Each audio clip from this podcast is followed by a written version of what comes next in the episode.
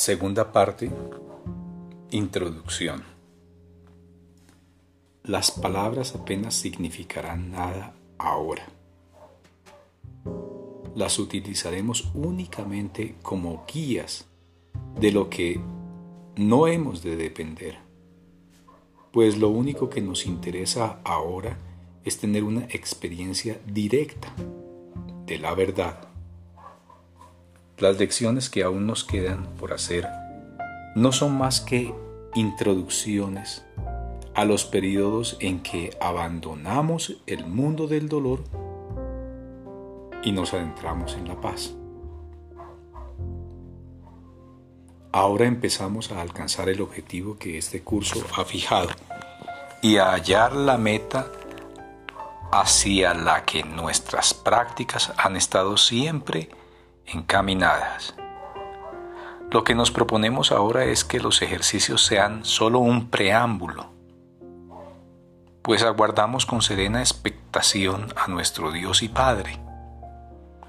Él nos ha prometido que Él mismo dará el paso final, y nosotros estamos seguros de que Él cumple sus promesas. Hemos recorrido un largo trecho y ahora lo aguardamos a Él. Continuaremos pasando un rato con Él cada mañana y cada noche, mientras ello nos haga felices. No vamos a considerar el tiempo ahora como una cuestión de duración. Dedicaremos tanto tiempo como sea necesario a fin de lograr el objetivo que perseguimos. No nos olvidaremos tampoco de nuestros recordatorios de cada hora. Y recurriremos a Dios siempre que nos sintamos tentados de olvidarnos de nuestro objetivo. Durante el resto de los días venideros seguiremos utilizando un pensamiento central para introducir nuestros periodos de descanso y para calmar nuestras mentes según lo dicte la necesidad. No obstante, no nos contentaremos únicamente con practicar los demás instantes santos, con los que concluye este año que le hemos dedicado a Dios. Diremos más bien algunas palabras sencillas a modo de bienvenida, y luego esperaremos que nuestro Padre se revele a sí mismo tal como ha prometido que lo hará. Lo hemos invocado y Él ha prometido que su Hijo recibirá respuesta siempre que invoque su nombre. Ahora venimos a Él, teniendo únicamente su palabra en nuestras mentes y en nuestros corazones. Y esperamos a que Él dé el paso hacia nosotros que nos ha dicho, a través de su voz, que no dejaría de dar una vez que lo invitásemos. Él no ha dejado solo a su Hijo en su locura, ni ha traicionado la confianza que éste tiene en Él. ¿No le ha hecho acaso su fidelidad acreedora la invitación que Él espera para hacernos felices? Le extenderemos esa invitación y Él la aceptará. Así como transcurrirán nuestros momentos con Él, expresaremos las palabras de invitación que su voz sugiere y luego esperaremos que Él venga a nosotros. La hora de la profecía ha llegado. Ahora es cuando las antiguas promesas se honran y se cumplen sin excepción. No queda ningún paso que el tiempo nos pueda impedir dar. Pues ahora no podemos fracasar. Siéntate en silencio y aguarda a tu Padre. Él ha dispuesto que vendrá una vez que hayas reconocido que tu voluntad es que Él venga y tú nunca habrías podido llegar tan lejos si no hubieses reconocido por muy vagamente que fuese que esa es tu voluntad. Estoy tan cerca de ti que no podemos fracasar.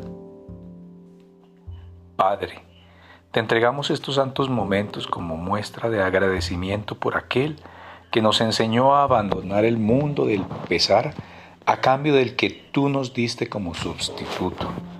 Ahora no miramos hacia atrás, miramos hacia adelante y fijamos la mirada en el final de la jornada.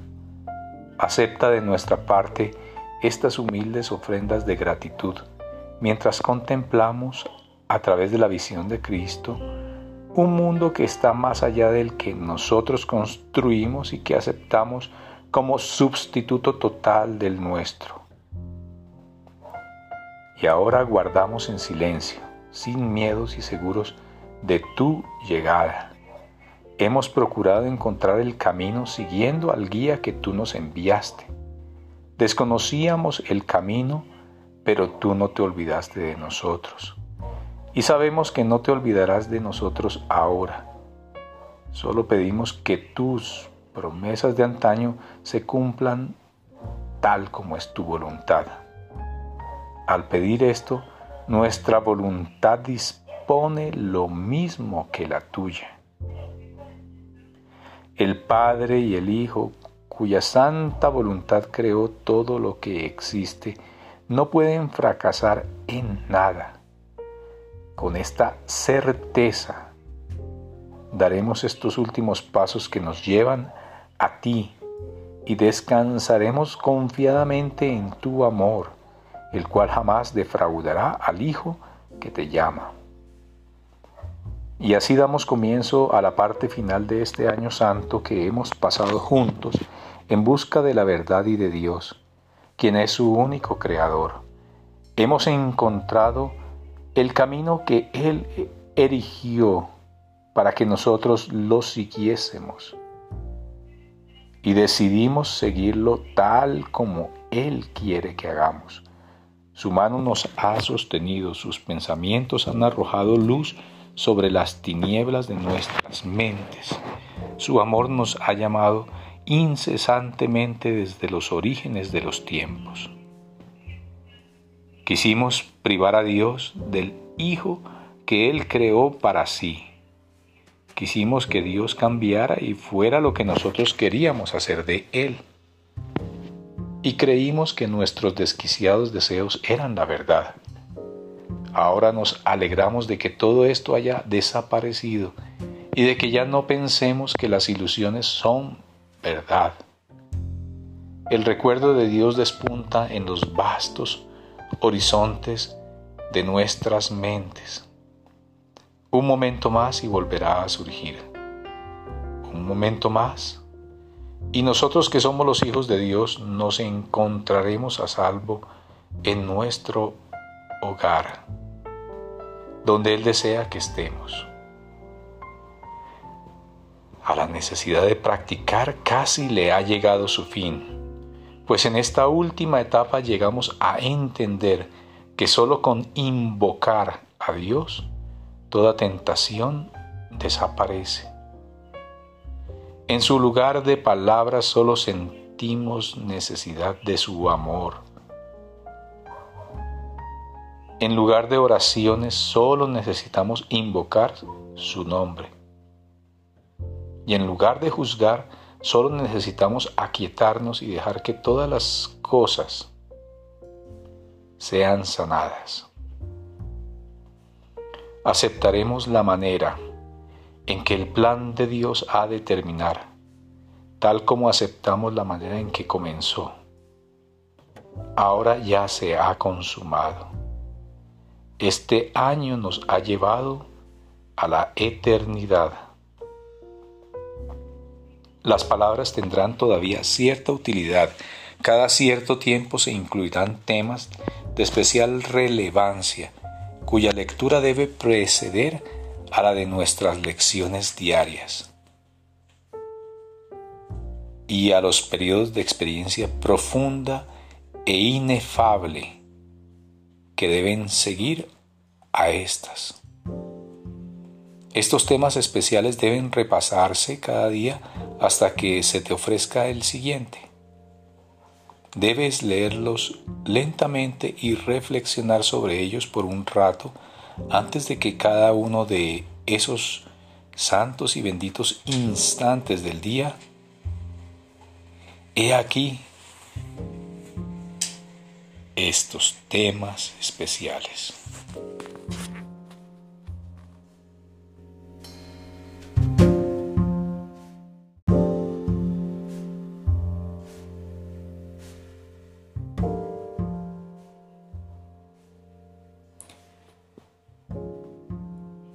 Tema especial número uno. ¿Qué es el perdón? ¿Qué es el perdón? El perdón reconoce que lo que pensaste que tu hermano te había hecho en realidad nunca ocurrió. El perdón no perdona pecados otorgándoles así realidad simplemente ve que no hubo pecado. Y desde ese punto de vista todos tus pecados quedan perdonados. ¿Qué es el pecado sino una idea falsa acerca del Hijo de Dios? El perdón ve simplemente la falsedad de dicha idea y por lo tanto la descarta lo que entonces queda libre para ocupar su lugar es la voluntad de Dios. Un pensamiento que no perdona es aquel que emite un juicio, que no pone en duda a pesar de que es falso. La mente se ha cerrado y no puede liberarse. Dicho pensamiento protege la proyección, apretando aún más sus cadenas de manera que las distorsiones resulten más sutiles y turbias, menos susceptibles de ser puestas en duda y más alejadas de la razón. ¿Qué puede interponerse entre una proyección fija y el objetivo que ésta ha elegido como su deseada meta? Un pensamiento que no perdona hace muchas cosas. Persigue su objetivo frenéticamente, retorciendo y volcando todo aquello que cree que se interpone en su camino. Su propósito es distorsionar, lo cual es también el medio por el que procura alcanzar ese propósito. Se dedica con furia a arrasar la realidad, sin ningún miramiento por nada que parezca contradecir su punto de vista. El perdón, en cambio, es tranquilo y sosegado y no hace nada. No ofende ningún aspecto de la realidad ni busca tergiversarla para que adquiera apariencias que a él le gusten. Simplemente observa, espera, y no juzga. El que no perdona se ve obligado a juzgar, pues tiene que justificar el no haber perdonado. Pero aquel que ha de perdonarse a sí mismo debe aprender a darle la bienvenida a la verdad exactamente como ésta es. No hagas nada, pues, y deja que el perdón te muestre lo que debes hacer a través de aquel que es tu guía, tu salvador y protector. quien lleno de esperanza está seguro de que finalmente triunfarás. Él ya te ha perdonado, pues esa es la función que Dios le encomendó. Ahora tú debes compartir su función y perdonar a aquel que Él ha salvado, cuya inocencia Él ve y a quien honra como el Hijo de Dios.